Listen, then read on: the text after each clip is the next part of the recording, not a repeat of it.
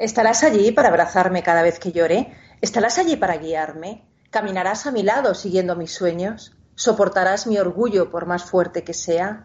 ¿Estarás allí mañana? Europe lleva a nosotros, con la letra de su tema Tomorrow, la realidad del amor y es que quien nos ama debería responder sí a cada una de esas preguntas. Estás en Rock and Talent.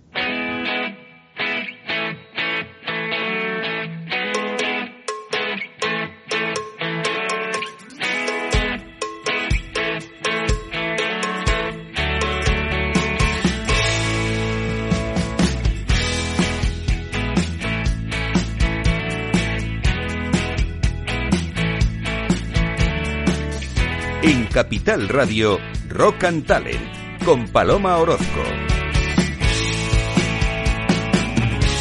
Bienvenido, bienvenida a Rock and Talent otro lunes más, aquí contigo, eh, desde el teléfono, desde casa, sabes que estamos todavía confinados. Eh, y seguramente te pasará como a mí que te preguntarás cuándo volveremos a la normalidad y cómo será eso, cómo será esa normalidad sin abrazos cuando todo esto pase. Bueno, pues si algo he aprendido de esta pandemia es que la distancia física no es distancia social, porque nunca he visto tanta gente unida aunque no estuviera físicamente cercana. Hoy quiero darte tres ideas de saludo que debemos practicar para seguir cuidando y cuidándonos en esa distancia de dos metros.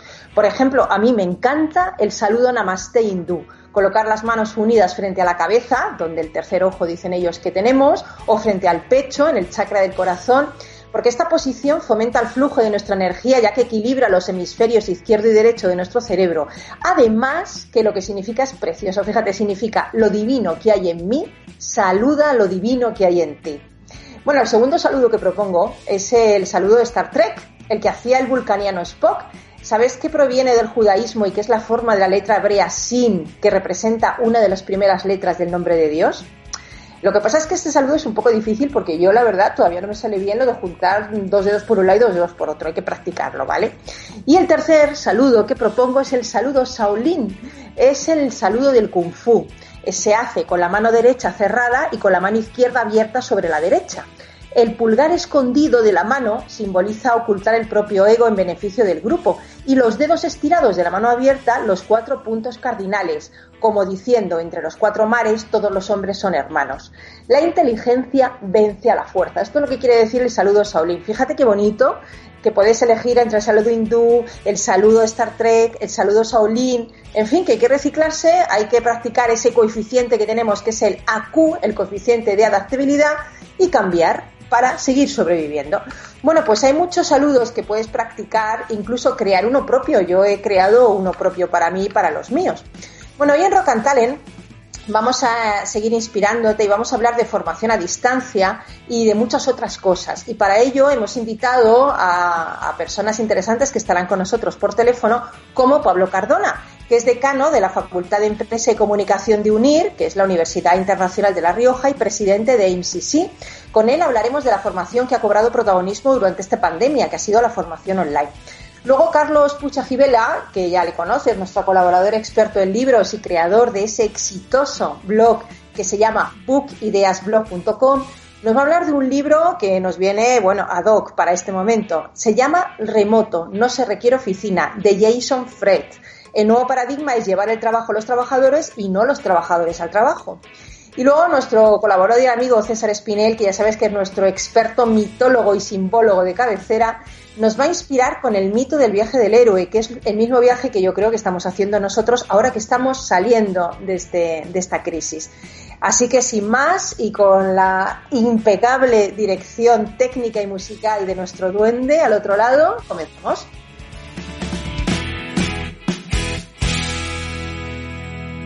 Rock and Talent, un programa para ti, para compartir, para sentir, con Paloma Orozco.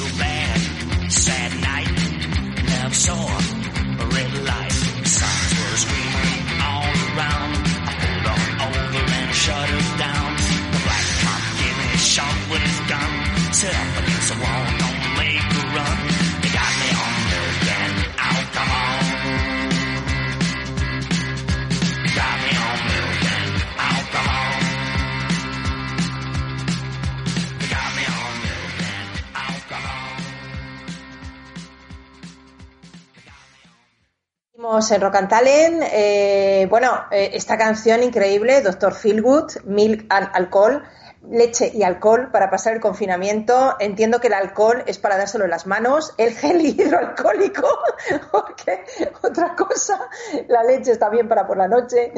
Bueno, pues con esta canción increíble, Doctor Feelgood, que nos ha puesto las pilas y nos ha puesto en funcionamiento hoy lunes, recibimos a Pablo Cardona. ¿Estás ahí, Pablo Cardona? Buenos días, al otro lado del teléfono. Estoy. Pablo, ¿me oyes? Sí, estoy aquí, ¿me oyes? Sí, perfectamente, perfectamente. Permítame que te presente primero, Pablo. Pablo Sí. es decano de la Facultad de Empresa y Comunicación de UNIR, que ya hemos dicho que es la Universidad Internacional de La Rioja, doctor en Management por la Universidad de California y presidente de MCC, que es una institución que aglutina mentores y coach en todo el mundo. Luego también es consultor especializado en gestión del cambio, desarrollo del talento y creación de equipos de alto rendimiento. Ha sido emprendedor en diversas áreas, desde el comercio electrónico hasta empresas de teatro infantil. Ha participado en consejo de administración y consejos de asesores de empresas, de consultoría, de educación, de asociaciones profesionales. En fin, autor de varios libros de liderazgo y de cambio organizacional. Y, y, bueno, ha ejercido su trayectoria académica en Estados Unidos, Europa y China, donde ha residido un tiempo, y también ha impartido clase pues, en numerosos países de Latinoamérica, África, Oriente Medio y Asia. O sea, es un ciudadano del mundo, ¿no? Eres un ciudadano del mundo, ¿no, Pablo? Pues me ha tocado, sí, sí. Me quedan pocos países por visitar. Madre mía, bueno, eso que te has llevado, ahora que no podemos movernos, eso que ya te has llevado, visitar todos esos países, ¿no? Sí, y, y, y ahora tengo muchos amigos y nos podemos conectar online mucho más fácilmente. Qué bien, qué bien. Oye, Pablo, durante, durante esta pandemia hemos visto el crecimiento de la formación online durante este confinamiento, ¿no? Gente que quería aprovechar el tiempo para aprender a formarse. Esto está genial, ¿no? Porque además tú eres decano de una universidad que propugna la formación online. Sí, bueno, yo diría que eso es solamente es como un pequeño comienzo, ¿no? Lo que ha habido es mucha improvisación, mucho webinar, webinar gratis y, y people hablando en Zoom eh, por ahí, ¿no? Intentando sí. eh, salvar las, las, papeletas, ¿no? Mm, uh -huh. Ya está bien, es un es un, un buen comienzo y, y ha alertado a mucha gente de lo que se puede hacer online. Uh -huh. Pero bueno, la, la, educación online es mucho más seria, ¿no? Nosotros tenemos eh, 40.000 alumnos con clases diarias, con 100 títulos oficiales de grado y posgrado, 1.500 profesores con acreditaciones universitarias dando clases cada día, etcétera, ¿no? Entonces, eh, los cuatro Zooms y las webinars gratis es, es un, eh, no está mal.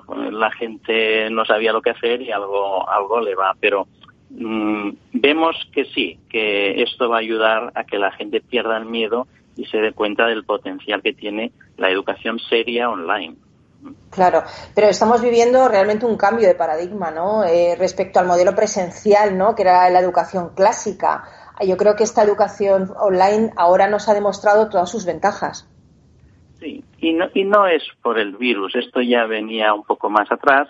Lo que ha pasado, eh, en el fondo, es que la universidad presencial se diseñó para un mundo mm, donde unos muy poquitos tenían mucho tiempo y dinero para estudiar y el resto pues no iba a la universidad. Entonces, eh, e-, este mundo es el que ha cambiado, además el virus, ¿eh? pero ahora son muchos los que tienen poco tiempo y, y, necesitan estudiar, ¿no?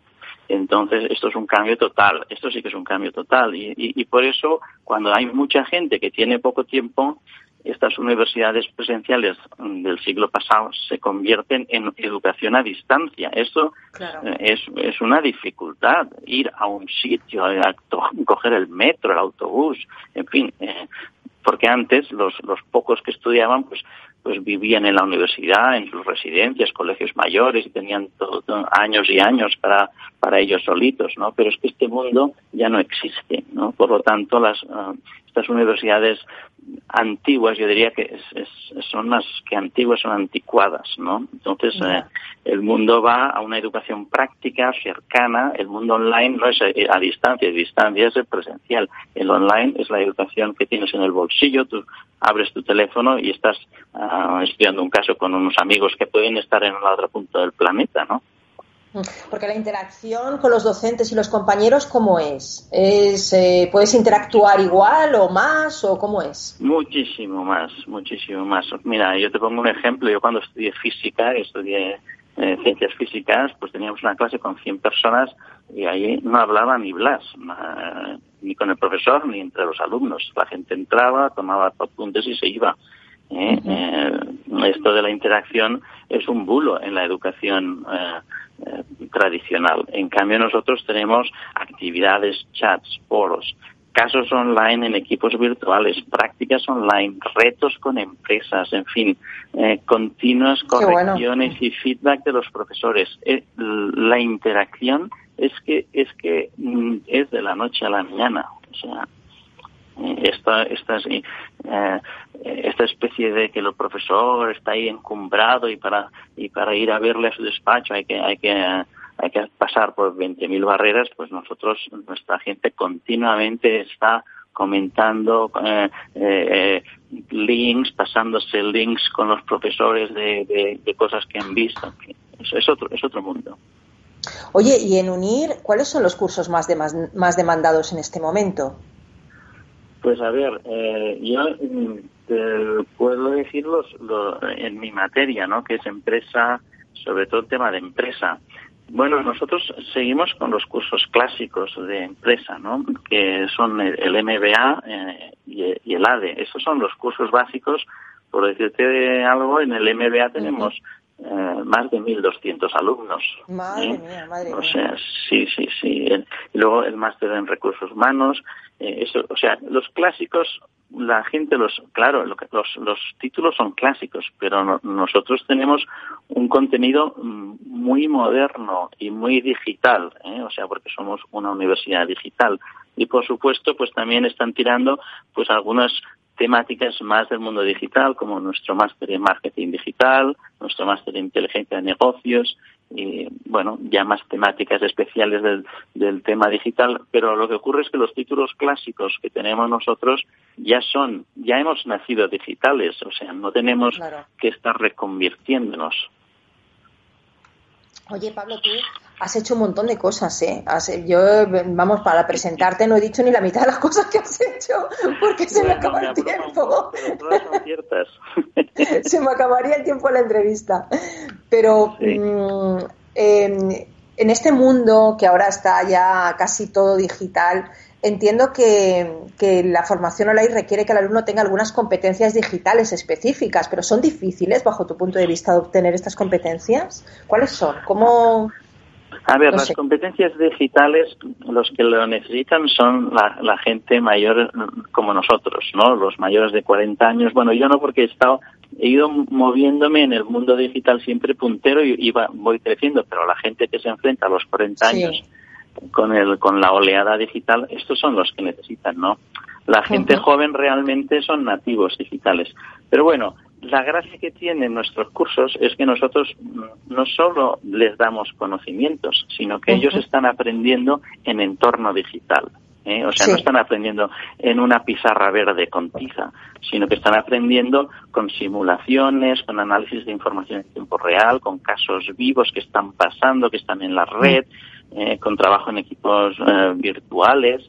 Entonces, claro, yo no diría que eh, hagan falta las competencias digitales para hacer nuestros cursos, sino que las desarrollas haciendo nuestros cursos, porque mm, nosotros estamos, sí, es que no, hemos de hacer nada especial, nosotros estamos dando la educación en el entorno donde se mueve la gente hoy. La gente no trabaja eh, alrededor de una pizarra verde, para empezar la gente no, no puede ir a la misma habitación, mucho menos con el virus, pero es que antes tampoco.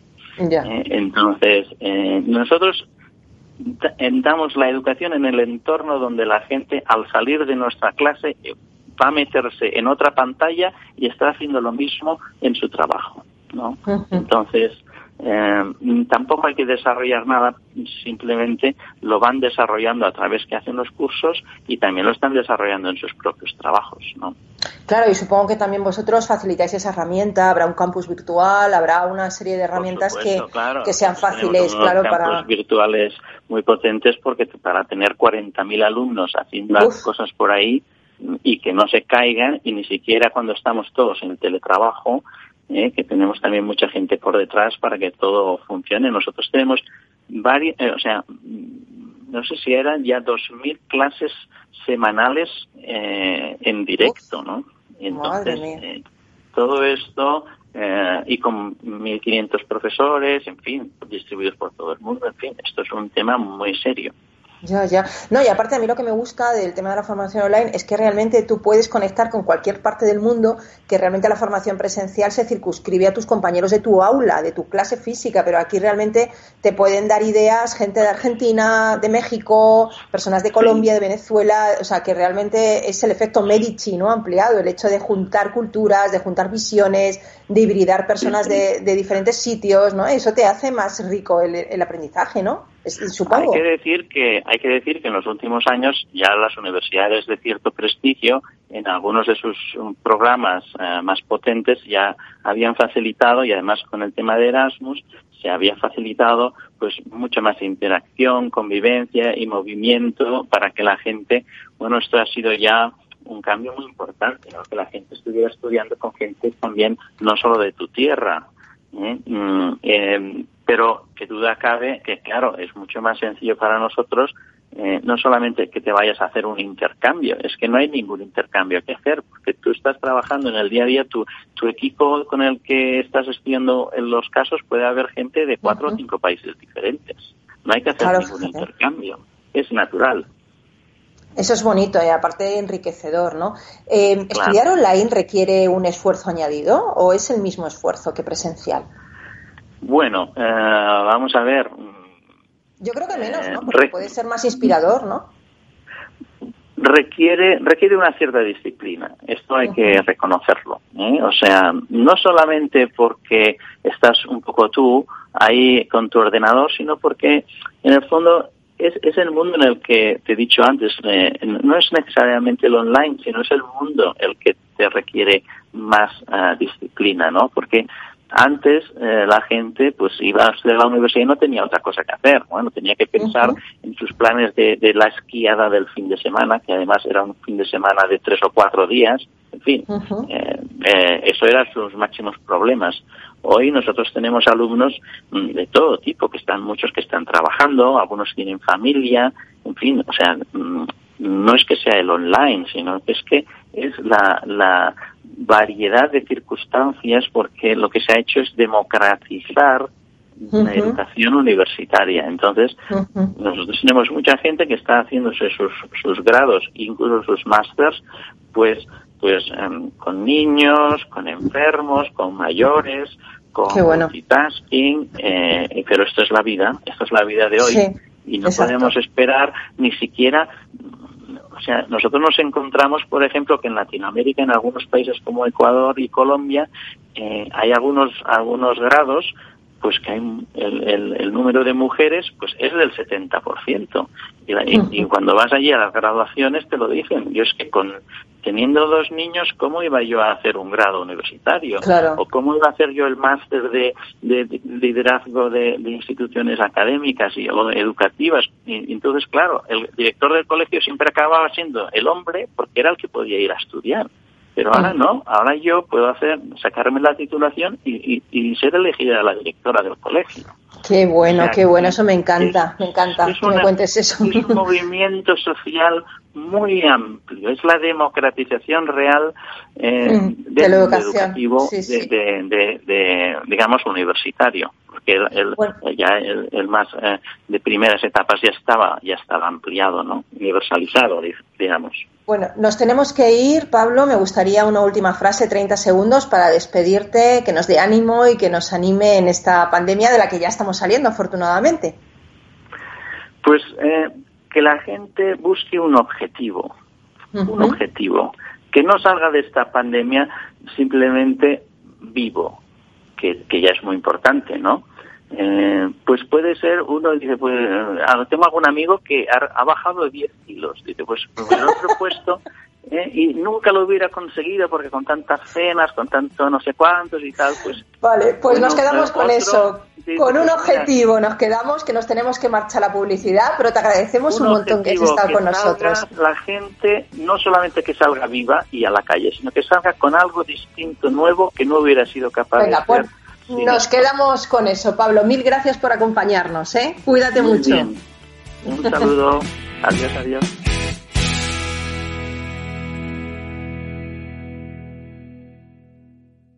En Capital Radio, Rock and Talent, con Paloma Orozco.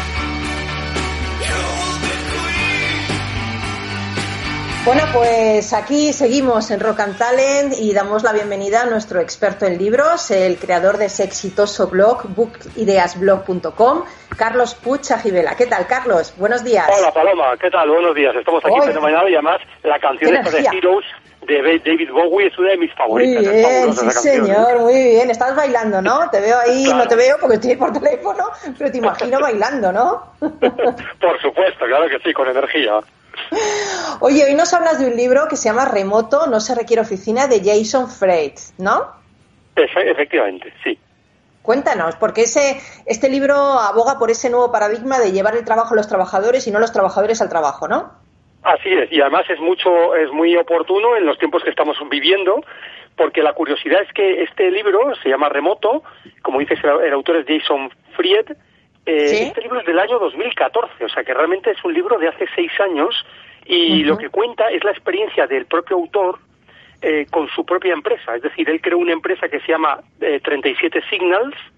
¿Sí? y esta empresa desarrolla software precisamente para posibilitar que las personas trabajen en remoto y en equipo. ¿eh? Eh, su producto más conocido se llama Basecamp, que las personas que conocen este tipo de productos es uno de los productos más, más utilizados para, mm, para gestión de incidencias, para trabajo en remoto, etcétera. Y bueno, han, han desarrollado muchas más cosas. Pero lo curioso es que se creó la compañía desde el principio con la filosofía de que no había por qué ir a la oficina, de que no era obligatorio tener una oficina. Ellos sí tienen una oficina en Chicago que la crearon después, o años después, pero tienen ahora mismo cerca de 40 personas trabajando en 12 países diferentes Y una red y una red de 3.000 colaboradores que colaboran con ellos en desarrollar este software, estos software que estamos diciendo. Y todos trabajan en remoto. Es verdad que siguen una serie de normas, pero porque evidentemente no todos los trabajos son susceptibles de poder hacer esto, pero lo que predican es con la filosofía de que de que el tener una oficina obligatoriamente o tener que ir a un sitio presencialmente, físicamente a hacer el trabajo, no es necesario ni es imprescindible en los tiempos en los que vivimos, sobre todo cuando la tecnología nos lo permite. Y ahora Claro. mismo muchas personas están descubriendo la manera de poder trabajar con herramientas que a lo mejor hasta ahora no le habían prestado mucha atención, como son los webinars, como son las videoconferencias, como Sí. son otro tipo de herramientas que nos permiten realmente seguir comunicándonos y seguir trabajando, ¿verdad? Qué interesante. Entonces- Yo, yo también soy como este hombre, yo pienso lo mismo, ¿eh? No, re- realmente, a ver, él también habla de los inconvenientes, es, decir- es decir, él dice, hombre, mucha gente piensa que si, que la magia de, de crear, por ejemplo, nuevos productos o de trabajar realmente coordinados solo surge cuando nos vemos las caras y cuando estamos en contacto físico. Y él dice, hombre, que el contacto físico, claro que es importante. Ellos hacen tres reuniones al año, tres, Bueno, pero haciendo reuniones, por todos. eso te digo, donde- claro. Donde se ven todos físicamente. Y luego el resto del tiempo están trabajando en remoto, cada uno en su sitio, cada uno desde su ciudad. Entonces él lo que dice es que, a ver, por ejemplo, trabajar desde casa tiene otros retos que nos tenemos que acostumbrar y en estos meses que hemos vivido de confinamiento las personas lo habrán visto. No es fácil separar eh, las horas de trabajo de las horas de ocio, de las horas de estar con la familia. Entonces, para eso él da algunas recomendaciones que a lo mejor no todo el mundo los puede, las puede cumplir. Por ejemplo, tener una habitación o un espacio dedicado solo al trabajo y que ese espacio sea para cuando estás trabajando. Y cuando no, pues te sales de ese sitio, te vas a, otro, a la cocina, al salón o donde de, de- de las otras habitaciones que tengas en la casa y ahí no trabajas. Trabajas solo en el sitio has, des- que has dicho, eh, que has determinado para el trabajo, porque eso te, te hace una barrera mental y te permite también descansar, ¿no? Que también es necesario y no estar todo el día en modo trabajo, que tampoco al final la gente se quema, ¿no? A ver, Vicente Blasco Ibáñez escribía en el cuarto de baño porque no tenía sitio en su casa y se, y se metía al cuarto de baño hay gente que a escribir. ¿eh? Claro. Te Es digo, que tampoco, muy buena esa, es cierto. tampoco hay que tener ahí una casa enorme. Con que tener un espacio pequeñito con tu ordenador, pues ya está, ¿no? Aunque sea en el baño. El baño era su refugio de creatividad, ¿no? Entonces ahí no Claro, ahí ocurrían las ideas. Ahí está, ahí está. Oye, qué bueno este libro, qué bueno. Pues yo lo voy a leer porque me parece un visionario, ¿no? En el año 2014 escribió este libro. Fíjate, del 2014, y fíjate lo que nos está pasando ahora, que se está cumpliendo todo esto de que de, de lo que está sucediendo. Él, él dice que tiene muchísimas ventajas el, el hecho de trabajar en remoto o que una empresa grande pueda tener esta posibilidad. Por, por un lado están los ahorros de costes evidentes, ¿no? Pero dice otra cosa que a mí me, ha- me ha sorprendido mucho. Dice, se evitan los politiqueos.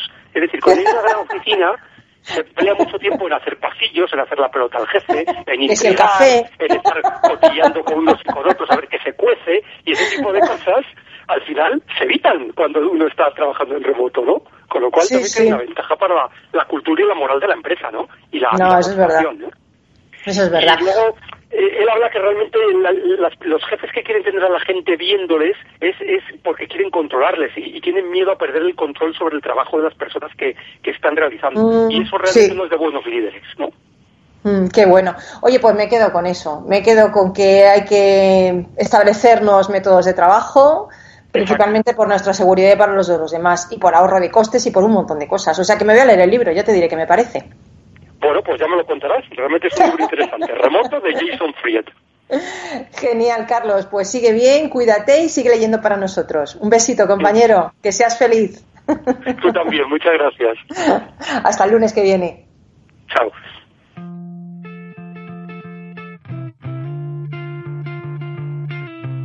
Rock and Talent con Paloma Orozco.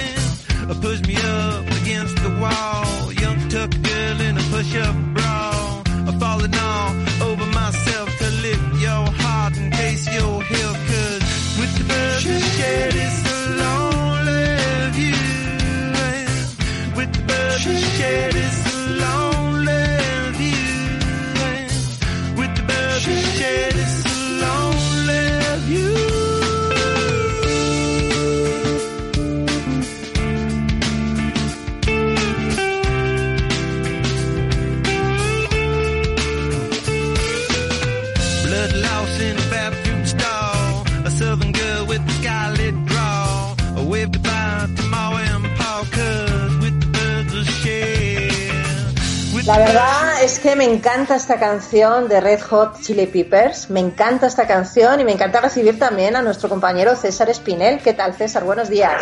Hola Paloma, buenos días, ¿qué tal estás? ¿Todo bien en la trinchera? Sí, todo bien, aquí seguimos con la formación online también. bueno, nuestro experto en mitología y simbología y, y, guía del Museo del Prado, pero ahora no puede ejercer de ello, ejerce de profesor, pero no de guía porque claro, el museo está cerrado, ¿no? Claro, así es. Estoy, estoy preparando alguna visita virtual con, con mis alumnos, pero, pero claro, lo bonito de esto es experimentar las obras en vivo. Claro, bueno, volverá, volverá. Hoy nos vas a descubrir el mito del viaje del héroe, que es el mismo viaje que estamos haciendo ahora nosotros, ¿no? No me digas. Efectivamente, y que llevamos haciendo toda la vida. Es una metáfora de la vida humana. Lo que pasa es que viene muy bien marcado y muy bien explicadito para que seamos conscientes de ello. Cuenta, cuenta. Sí, sí, entonces sí, eh, el concepto de, viaje del héroe que gana fama internacional en, en 1949, cuando se publica el libro El héroe de las mil caras de Joseph Campbell, en realidad es un concepto y una idea que ha sido y seguirá siendo universal durante los próximos mil años, si es que seguimos aquí todavía. Entonces, tiene, está dividido generalmente en 12 pasos, ¿no? 12 pasos que siguen la pauta de los 12 meses del año, 12 signos del zodíaco, 12 tribus de Israel, 12 apóstoles de Cristo, es decir, el 12 es aquello que está completo, ¿no? Entonces el viaje del héroe, como, como comentábamos, es una metáfora de, de la vida, del camino de la vida, y entonces lo que hace es cómo llegar a esa plenitud en la, en la propia existencia, ¿no? Entonces, por ejemplo, el, el, primer paso sería eh, darnos cuenta de cuál es nuestro mundo ordinario, es decir, es donde vivimos, donde está nuestro trabajo, nuestra familia, nuestros amigos, es decir, es nuestra vida diaria. Estamos metidos en una rutina. El segundo paso es la llamada a la aventura, que es cuando se nos presenta algún desafío, pues como la situación que tenemos actualmente, ¿no? El desafío para muchas personas que supone el quedarse encerrado en casa sin poder salir, etcétera. El tercer paso es el rechazo a la llamada. Nos negamos a afrontar ese desafío, bien sea por nuestra propia cuenta, por los motivos que tengamos, ya sea por miedo, por rebelión, por inseguridad, por lo que sea, o también puede que ese rechazo sea algo externo, puede que haya algo que nos retenga o que nos impida hacer y cumplir con ese desafío. El cuarto paso es el encuentro con el mentor, con el sabio, con el guía, ¿no? Es una figura que, como tú muy bien diriges este programa y haces todas las semanas, nos inspira, nos aconseja, nos guía y nos ofrece las herramientas necesarias para afrontar ese desafío. El quinto paso está en cruzar el umbral, es decir, decidirnos a abandonar la que se ha venido llamando en los últimos años la famosa zona de confort, ¿no? Y adentrarnos en un mundo que nos es desconocido. Claro, en el momento en el que salimos de la rutina y de la vida diaria no sabemos qué se nos va a ofrecer y por lo tanto ese es el desafío que se nos pone delante. El paso sexto es bastante general porque implica tanto las pruebas como los aliados y los enemigos. Es decir, nos encontramos en el camino vital, tanto amigos que nos ayudan a alcanzar el objetivo que nos hemos planteado o hacia el que vamos a lo mejor de manera inconsciente, como también enemigos que nos obligan a enfrentarnos a varias pruebas que en realidad lo que nos ayudan es a crecer. Y César, ese enemigo puede ser interno, ¿no? También. Por supuesto, por ah, supuesto. de hecho, esos son los más peligrosos porque rara vez nos damos cuenta de que existen. Claro. de que el enemigo siempre suele estar dentro, ¿no? Entonces, sí, por supuesto, puede ser tanto exterior como interior. Es algo que pone un obstáculo en el camino, pero que superando ese obstáculo te ayuda a mejorar y a seguir avanzando, ¿no? Eh, el séptimo paso sería la aproximación, cuando el héroe ya ha superado y ha eh, digamos, introducido y sistematizado tanto esos amigos como esos enemigos y superado varias pruebas, digamos, de menor calado, se prepara a fondo para el gran momento. Y el gran momento es el paso número 8, que es la gran prueba, que es el gran reto que se plantea en la vida, que consiste en enfrentar y vencer nuestros miedos. ¿no? Esto famoso autoconocimiento, esta idea del conocerse a uno mismo, bueno, conocerse a uno mismo implica conocer tanto nuestras virtudes y nuestros dones y demás, pero también nuestras debilidades, nuestros defectos y nuestros miedos. Entonces la cuestión consiste al final en vencer esos miedos, que no significa no tener miedo, sino no permitir que ese miedo o que esas mm, emociones o sentimientos o lo que sea supongan un obstáculo que llegue a dominarnos y a controlarnos. es, en, eso consiste la gran prueba, el ser dueños de nosotros mismos y de nuestro destino y no dejar que eh, situaciones externas o internas nos controlen y nos manejen a su antojo. Vale. Entonces, el noveno paso sería, por lo tanto, la recompensa, los bienes que se reciben tras vencer ese miedo. En el momento en el que uno obtiene autodominio de sí mismo, se inaugura un nuevo mm, proceso vital o una nueva forma de ver el mundo, de interactuar con él y también con uno mismo, y se llega al paso 10, que es el camino de vuelta, el viaje de regreso, que siempre lo digo, y el camino de Santiago está muy bien hacerlo y ir, pero luego no sirve de nada regresar en avión o en tren o en nada, porque hay que hacerlo andando también de vuelta. Porque claro, porque es verdad, ya has con por esos sitios, pero ya vamos no eres... rápidamente, César, que nos quedamos sin tiempo. Con el, nos quedan tres. Solamente, solamente dos puntos más. El punto once, que es la resurrección del héroe, con todo eso conseguido, que se experimenta el renacimiento interior, la nueva identidad, lo que te he comentado de, manejarnos nosotros y el mundo de forma distinta. Y finalmente, el punto doce, que es el maestro de los dos mundos, que esa identidad nueva nos permite vivir de una forma más armónica con nosotros mismos y con el mundo que nos rodea. Es decir, vivimos en el mundo, pero sin pertenecer al mundo. Oye, ¿en qué fase estamos ahora con lo del coronavirus? Pues es difícil, cada uno, la verdad es que no creo que estemos en una fase colectiva, a pesar de ya, ya, cada uno está en una y todo ello, yo creo que cada uno tiene que analizar en qué punto está del viaje del héroe, porque esto es una cuestión puramente personal.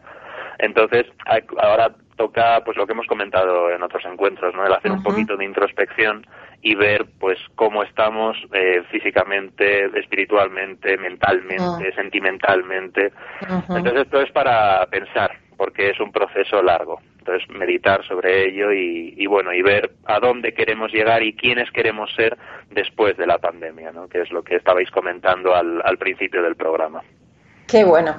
Yo me quedo con el viaje del héroe. Voy a investigar más, me encanta. Voy a ver en qué fase vital estoy yo. si estoy en el miedo, si estoy en la salida. Hay que hacer todo. Voy a empezar desde el principio y voy a empezar desde el principio todas las veces. Bueno, pues César, me ha encantado. Mil gracias por inspirarnos y simplemente que, que los mentores somos todos, ¿eh? Somos todos aquellos que mm. intentamos inspirar y todos los que nos inspiran a nosotros. Efectivamente. Tú también, tú también. Así que te deseo que te cuides mucho y, te veo el lunes que viene. Efectivamente, nos vemos la semana que viene. Cuídate mucho. Besitos. Un beso, chao. Chao. Seguimos.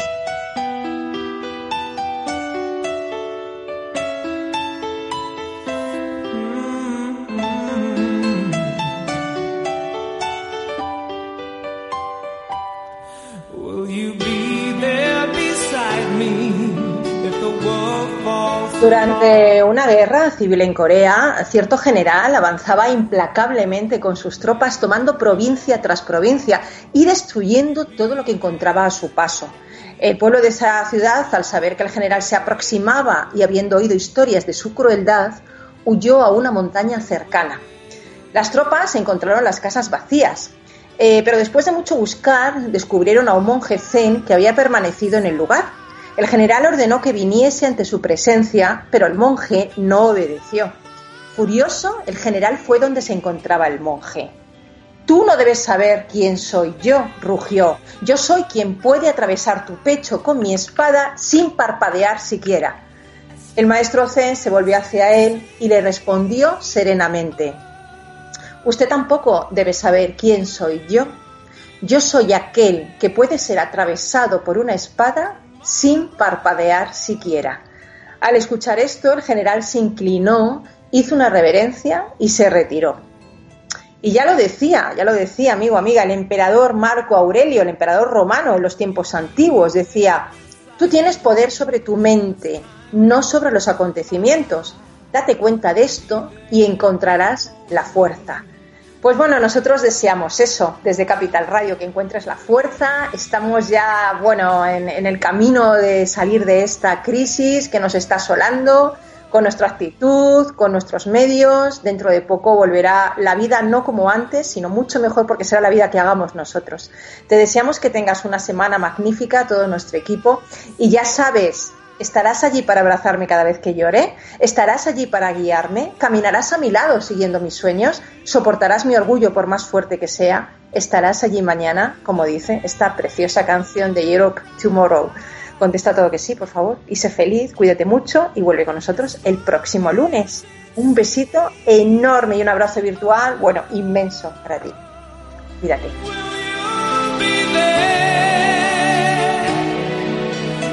tomorrow.